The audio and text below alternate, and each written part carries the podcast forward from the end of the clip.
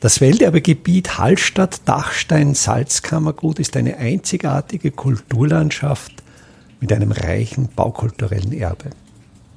Mein Name ist Friedrich Idam und ich stelle Ihnen in jeder Episode einen neuen Aspekt unseres Welterbes vor.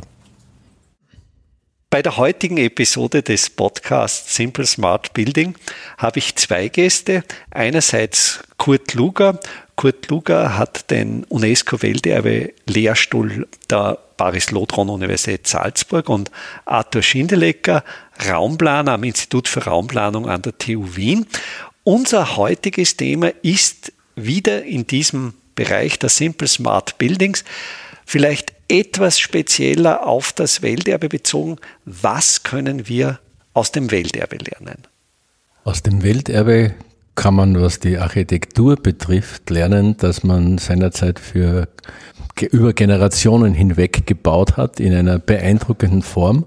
Und wenn wir heute die Dinge anschauen, kann man sagen, das ist das höchstwertige, was überhaupt je gebaut wurde. Nicht alles, was so grandios gebaut wurde, ist Welterbe, aber die Beispiele äh, materieller Kultur, Ensembles in Städten und dergleichen, die zum Welterbe ausgewählt wurden, das ist ein ganz schwieriger Prozess, der durch die UNESCO moderiert wird, äh, wo man sich bewerben muss und, und eine, einer sehr soliden Prüfung auch unterliegt. Diese Beispiele können, können man sagen, äh, sind nicht nur das, das äh, Gedächtnis äh, der Menschheit oder sind die höchstwertigen Hervorbringungen der Menschheit, sondern sie könnten auch Beispiel sein, wie man in, den, in der Long Run, in der großen Perspektive mit nachhaltigen äh, Effekt äh, bauen und leben kann. Letztlich als Ergebnis eines darwinistischen Prozesses, dass die besten, die fittesten Objekte übrig bleiben, denn um überhaupt auf die Welterbeliste zu kommen, muss ja das Objekt einmal übrig geblieben sein. Und damit es über die Jahrhunderte, wo es vielleicht nicht so sehr geschätzt wurde wie heute, musste es eine so gute Grundsubstanz besitzen, die möglicherweise sogar ohne Pflege oder nur mit geringer Pflege mhm. überdauern konnte. Ja, das ist durchaus richtig. Zu berücksichtigen ist, dass, äh, nehmen wir mal das Beispiel Salzburg her, die Erzbischöfe ja über unendliche Mittel verfügten damals, weil sie hatten Salz, sie hatten Gold, sie hatten Silber, sie hatten Kupfer und sie holten sich dann die großen, besten Architekten aus Italien und machten die Stadt zu dem, was sie jetzt immer noch ist. Und mir, mir stößt da immer ein bisschen negativ auf, dass man sagt, Erzbischof Wolf Dietrich oder Erzbischof Marcus Sittikus sind die Erbauer. In Wirklichkeit wurde das natürlich von grandiosen Baumeistern, von sehr kunstfertigen Handwerkern, von grandiosen Maurern und so weiter hingestellt. Und die Kohle, die dazu notwendig war, wurde auf dem Rücken der Bergknappen aus den Bergen herausgearbeitet oder auf dem Rücken der Bauern, die Schulden nicht mehr zahlen konnten und äh, vor lauter Steuer nur noch ächzten. Und dieses Missverhältnis dass wir heute quasi den, den, den puren Luxus auch, den sich Erzbischöfe, Päpste, Kaiser, Könige und so weiter leisteten, dass wir den heute touristisch auch noch anbeten, ist ein gewisser Widerspruch. Und in den hinein möchte ich eben diese Vermittlungsaufgabe stellen und sagen, Freunde, wenn wir heute äh, als eine große demokratische Errungenschaft der französischen Revolution dieses große kulturelle Erbe von damals bewahren wollen, müssen wir auch den Urheber oder die Urheber oder auf den Rücken derer, die das finanziert haben, gewissermaßen äh, zumindest zurückführen und zurückweisen und eben sagen, das ist eine große demokratische Aufgabe, die wir heute haben, diese Dinge auch weiterhin zu bewahren und diese Information auch zu vermitteln. Ein Gedanke, der sich mir jetzt da aufdrängt, ist, dass ja, obwohl diesen Herrschern damals große finanzielle Mittel zur Verfügung standen, die, wie du jetzt gerade beschrieben hast, auf den Schultern der Untertanen gelastet haben, dass trotzdem mit diesen Mitteln, so erscheint es mir jedenfalls, sorgfältiger umgegangen wird, als heute mit Ressourcen umgegangen wird. Und ich glaube auch, wenn wir jetzt Reichtum quantitativ messen, war der Reichtum dieser Fürsten damals natürlich relativ zu ihren Zeitgenossen unermesslich hoch, aber absolut zu den Reichtümern unserer heutigen Gesellschaft vielleicht gar nicht einmal so hoch, sodass die auch gezwungen waren, ihre Reichtümer so vernünftig einzusetzen, dass die gebauten Strukturen, dass die Objekte doch so nachhaltig errichtet wurden, dass die nicht gleich wieder dem Verfall stattgegeben wurden. Ich glaube, dass diese, diese führenden Köpfe entweder sehr gute Berater hatten oder selber über eine so profunde Ausbildung verfügten, dass sie quasi auch äh, gute Bauherren waren. Wir haben einmal versucht, äh, ein Curriculum für Tourismusausbildung äh, zu entwickeln und da hat der Architekt Gastenau auch mitgewirkt ja. in diesem Gremium. Und wir wollten, dass die, die jungen Touristiker auch eine Ahnung haben, wie geht Bauherr.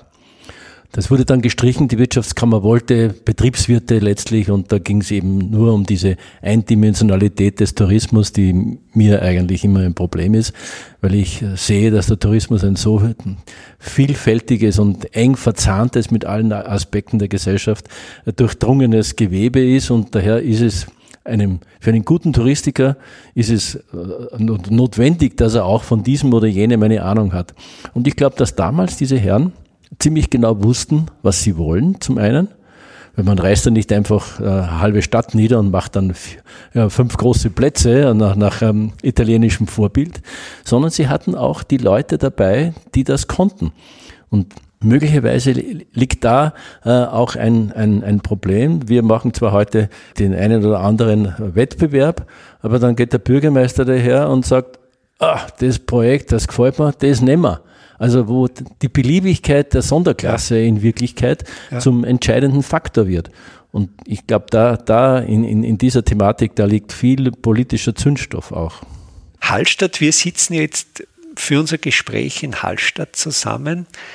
Hallstatt ist ja das Welterbe anders strukturiert. Das ist ja nicht eine repräsentative Stadt eines Herrschers, aber Hallstatt war eben der Ort, wo der Reichtum der Habsburger produziert wurde, wo eben genau das Salz produziert wurde, auf dem sehr, sehr hohe Steuern lasteten, die diesen Reichtum schufen.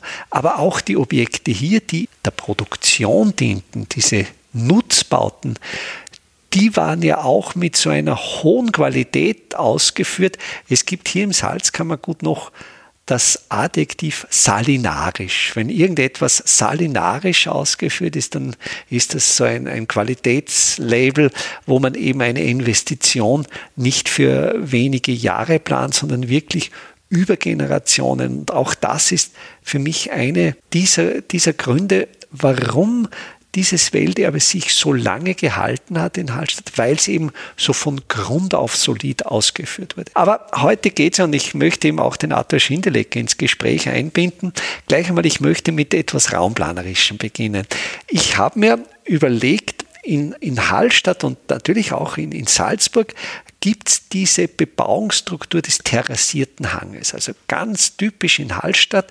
Es war eben die Ressource Boden eng, beziehungsweise die Ressource Boden war in Hallstatt der Salzproduktion vorbehalten. Also dort, wo diese wenigen Ebenenflächen waren, dort stand das Pfandhaus. Also wir sind ja jetzt, wir sitzen im Sitzungssaal der Gemeinde, wenn ich da aus dem Fenster schaue, da ist ja unmittelbar dieses Pfannhaus gestanden. Da war ja diese Produktionsanlage, die hier bis 1750, wo hier über 80.000 Kubikmeter Holz verfeuert wurden. Und die Häuser, die Siedlung, die sind in einem Steilhang, in einer topologischen Lage, wo ja keine Landwirtschaft möglich ist. Das ist ja eigentlich unbrauchbarer Grund und durch dieses Terrassieren gewinnt man einerseits Baugrund, man bekommt aber auch eine sehr große Qualität für die einzelnen Häuser, weil durch diese Terrassierung eine Staffelung entsteht, wo für jedes Haus der Ausblick über das andere möglich ist und auf den Terrassen noch eine kleine ebene Fläche, wo man noch ein bisschen Gartenbau, Gemüsebau betreiben kann. Dieses Beispiel gibt es ja weltweit. Also wie, wie stehen Sie?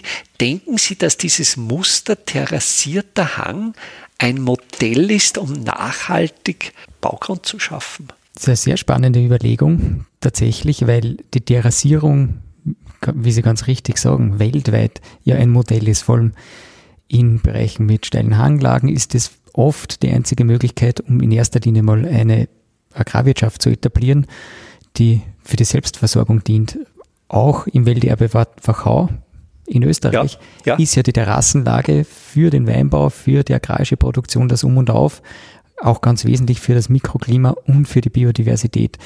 Gedacht in der Terrassenlage, jetzt gerade wie wir ja hier sind, das ist ja kein agrarisch geprägter Ort, sondern es ist ein frühindustrieller Ort, könnte man fast sagen. Aber war der Wert ja, glaube ich, nicht so sehr in der Lage, in der Qualität und des Aus, der Ausblick. Ich kann mir kaum vorstellen, dass das außer für wenige Privilegierte wirklich der entscheidende Grund war. Möglicherweise ist Ausblick erst eine Idee des 19. Jahrhunderts. Würde ich schon sagen, also der, gerade der Alpinismus im 19. Jahrhundert hatte überhaupt das Erleben der Landschaft äh, in, den, in das Zentrum gestellt oder auch das individuelle Erleben dieser Landschaft.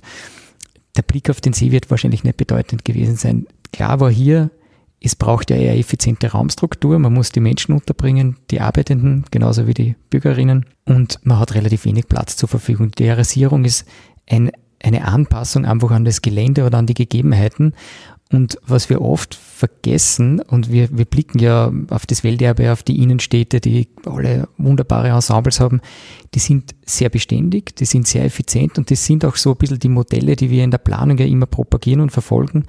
Die Mischung der Nutzung, die Wohnnutzung, das Gewerbe in einem relativ kompakten Zentrum mit fußläufigen Distanzen. Also das ist das, was wir heute in der Planung propagieren und sagen, das wäre doch das, wir hätten ja gern den Krapfen, das Süße soll innen drinnen sein und nicht den Donut, wo außen nur das fettige, speckige bleibt. Das hatten wir ja, glaube ich, so bis zur Mitte des 20. Jahrhunderts. Also wenn ich das also mit dieser Charta von Athen, genau. kommt da dann diese Habitatstrennung. Genau, es, also es gibt, es gibt in der Planungsgeschichte und in der Entwicklung, die kommt ja sehr stark aus der Architektur, gibt es ja auch Konzepte, die sagen, man muss die Nutzungen trennen, weil Mobilität ist kein Problem, kann man einfach mit dem Kfz herstellen und ist günstig. Ich glaube, wir haben gelernt und verstanden, dieses Modell wird nicht funktionieren. Die Ressourcen sind endlich. Das heißt, wir müssen sehr, sehr wohl auch in der Planung, in der Gestaltung wieder kompakter werden. Wir diskutieren sehr viel die Verdichtung. Wir diskutieren in der Verdichtung die Qualität. Wir diskutieren, wie energieeffizient muss das sein,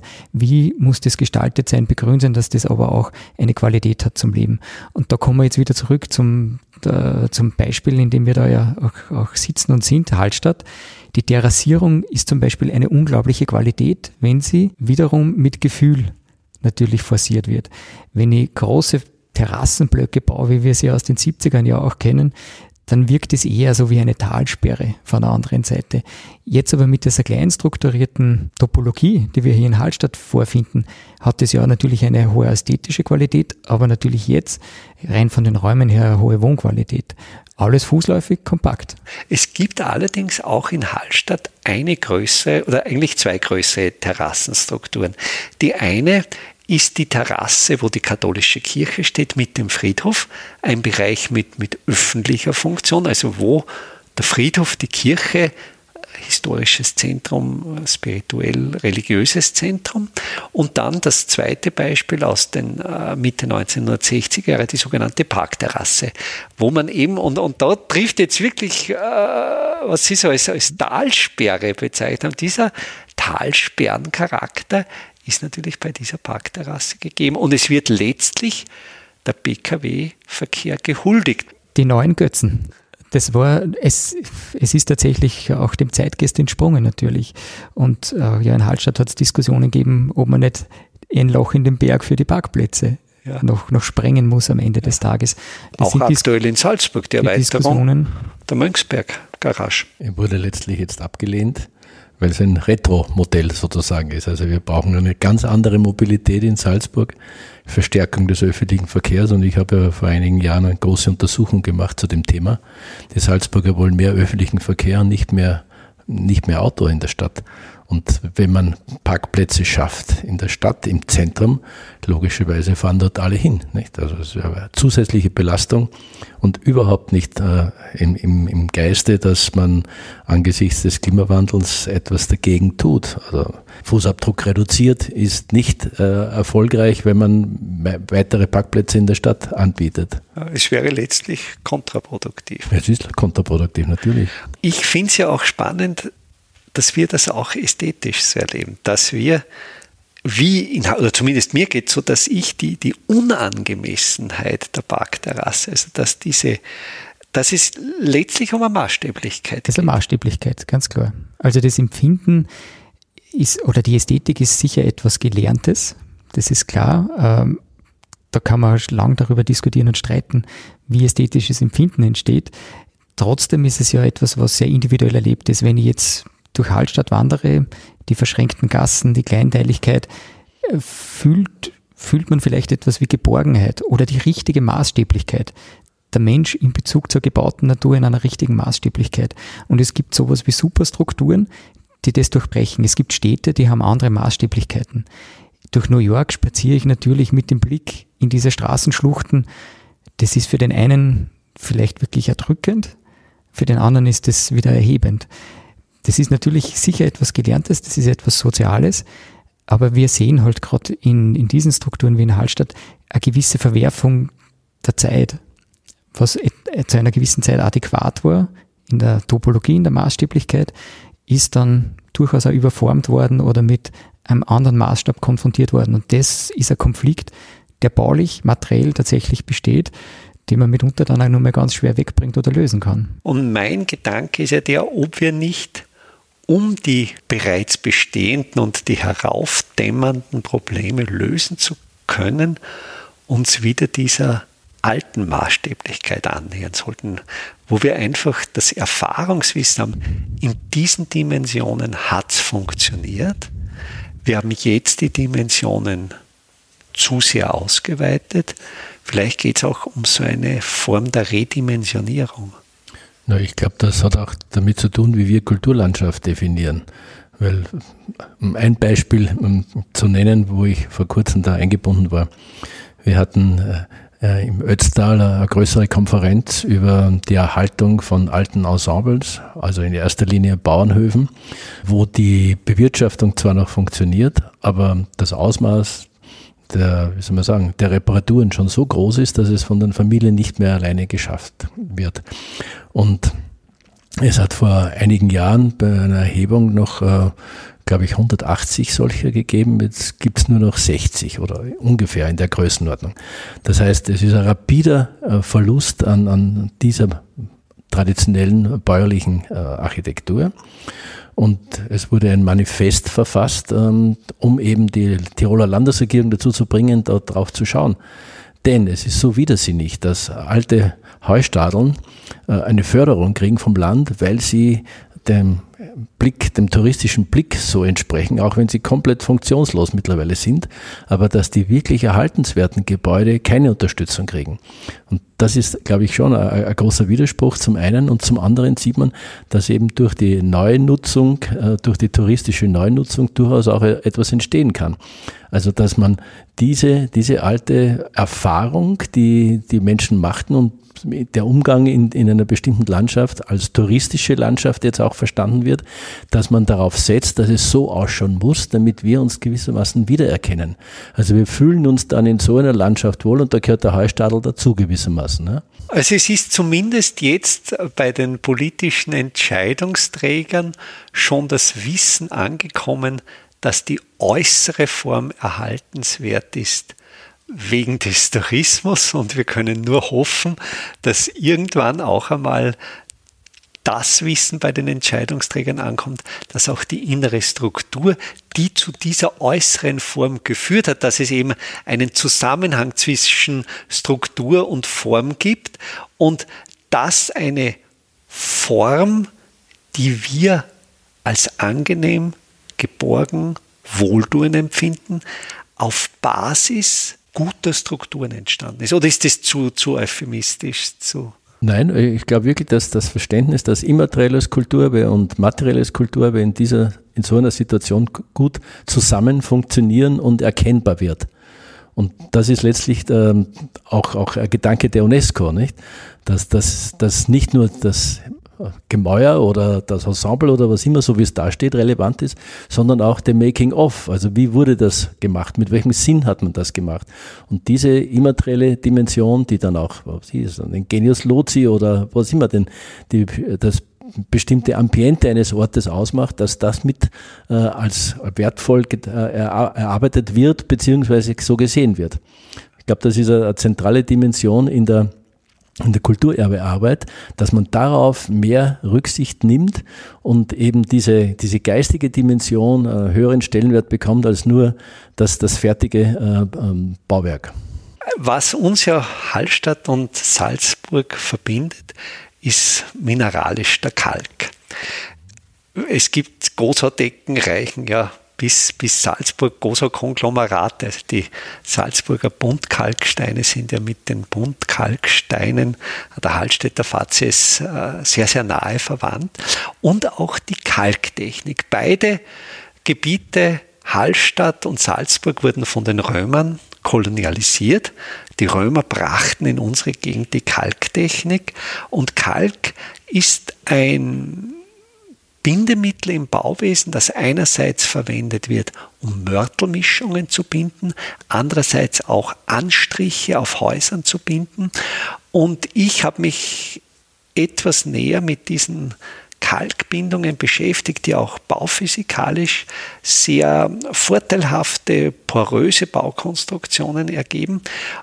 Was ich sehr spannend finde, ist dieser Kalkkreislauf, dass eben Kalk, und da denke ich, und das ist jetzt für mich dieses Lernen aus dem Welterbe, was können wir vom Kalk lernen? Es ist ein Bindemittel, das natürlich auch, ein mineralisches Bindemittel, das auch Energie braucht zur Herstellung, aber, und das finde ich jetzt so interessant, in seinem Abbindeprozess das CO2 wieder aufnimmt. Also nicht nur CO2 emittiert, sondern auch CO2 absorbiert. Und ich habe mich hier in Hallstatt auch mit diesen historischen Kalköfen beschäftigt. Es existiert in Hallstatt keiner mehr. Es gibt noch Flurbezeichnungen, so wie der Kohleofengraben. Also da, und es gibt noch historische Pläne, wo diese Kalköfen eingezeichnet sind.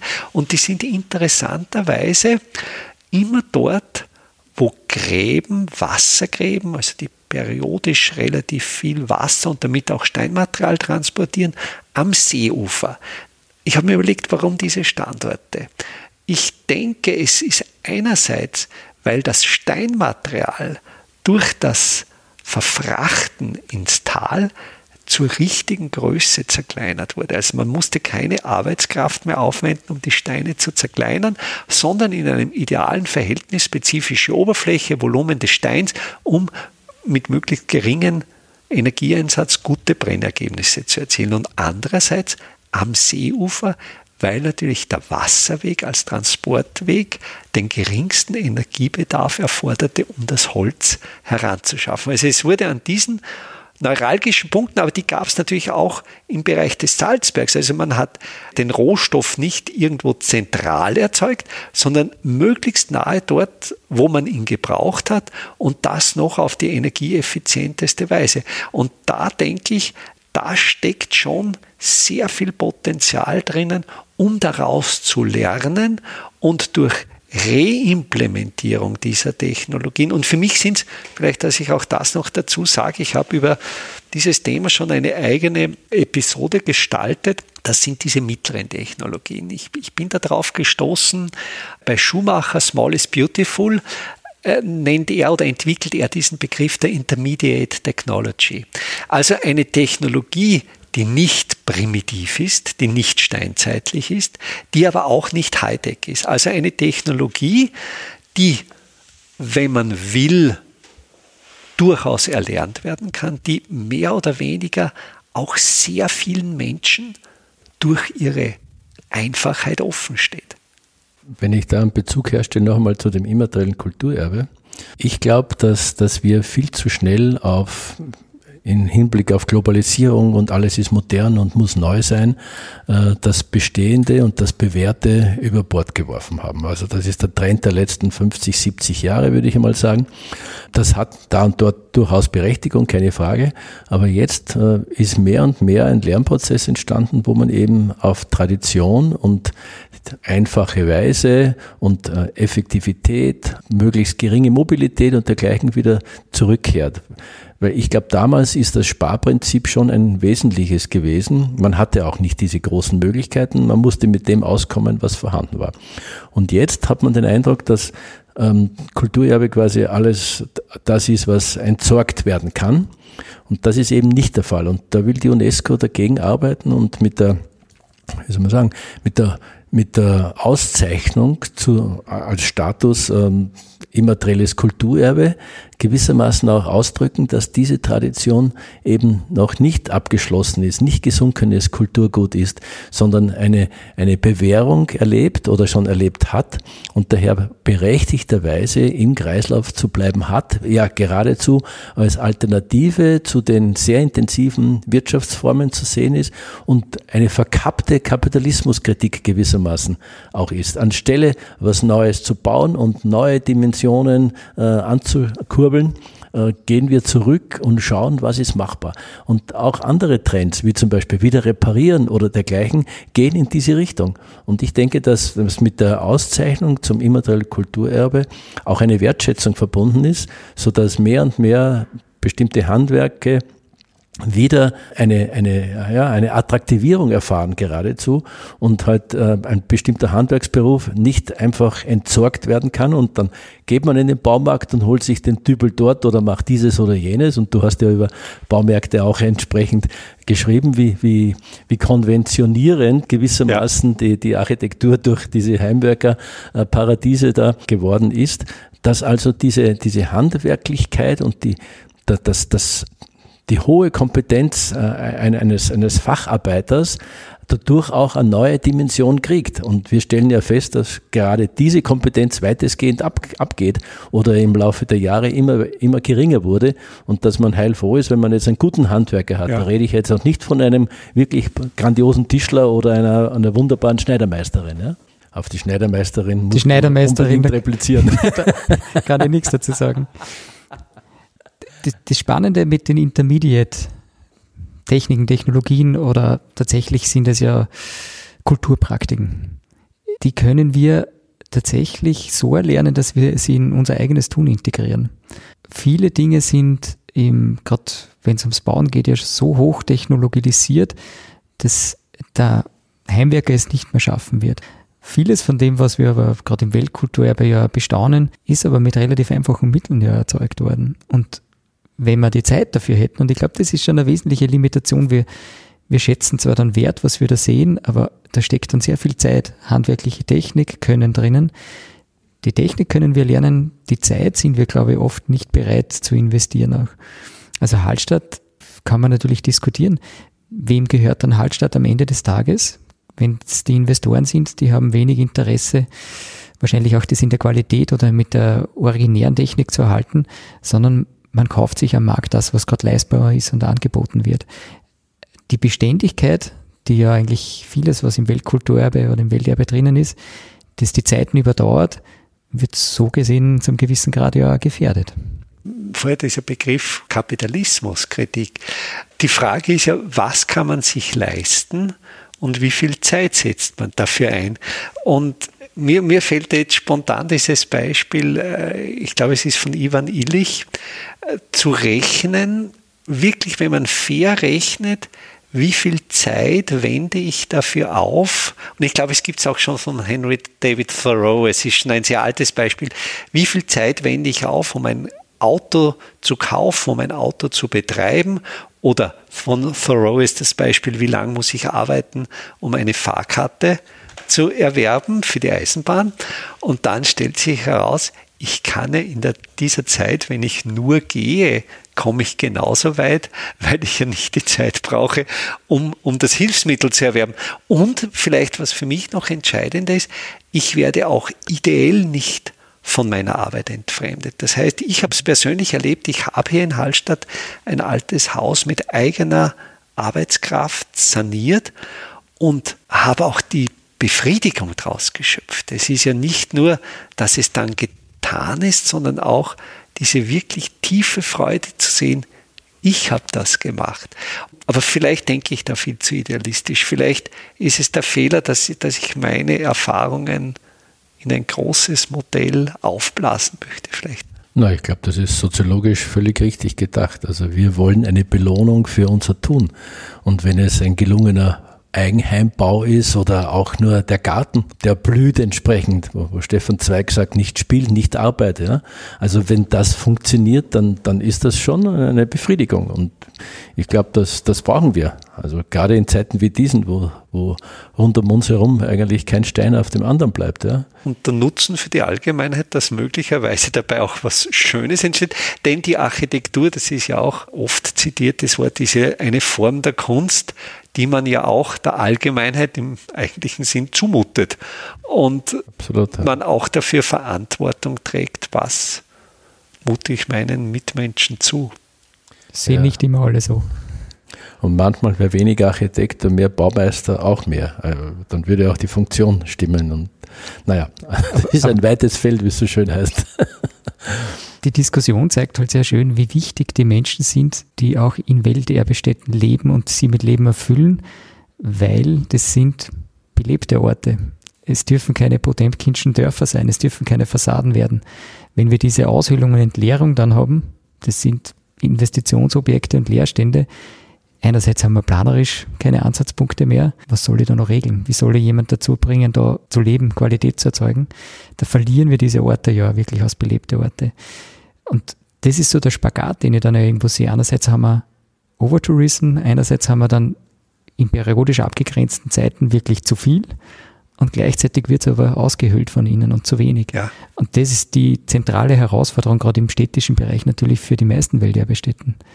Und da stellt sich die Frage, das ist nicht nur eine bauliche oder materielle Frage, auch kulturelle Frage, das ist dann wirklich eine Verquickung aller Politiken und verschiedenen Akteuren und Akteurinnen, um da Lösungen zu finden. Und das beschäftigt uns ja jetzt in der Diskussion und das wird uns Jahrzehnte, Jahrhunderte beschäftigen Außer es sind dann nachher wieder die Orte, die so von selbst funktionieren oder sich von selbst tragen, dass die Menschen nur mehr dort leben wollen. Ein Aspekt, der sich mir sehr pragmatisch jetzt in diesen heißen Sommern aufdrängt, ist die Kühle in den alten Häusern.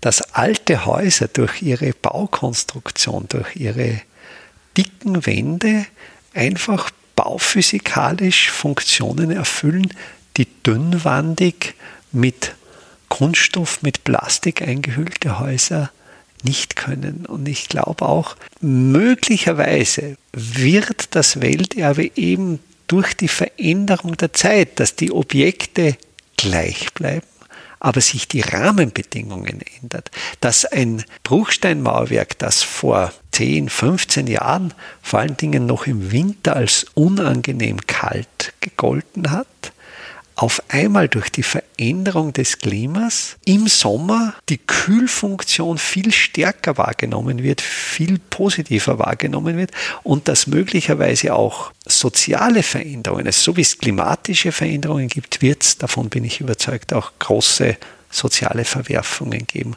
Und dass da möglicherweise diese alten Häuser, diese alten städtischen, dörflichen Strukturen wieder besser zu den neuen Gesellschaften passen. Das betrifft ja auch die Mobilität.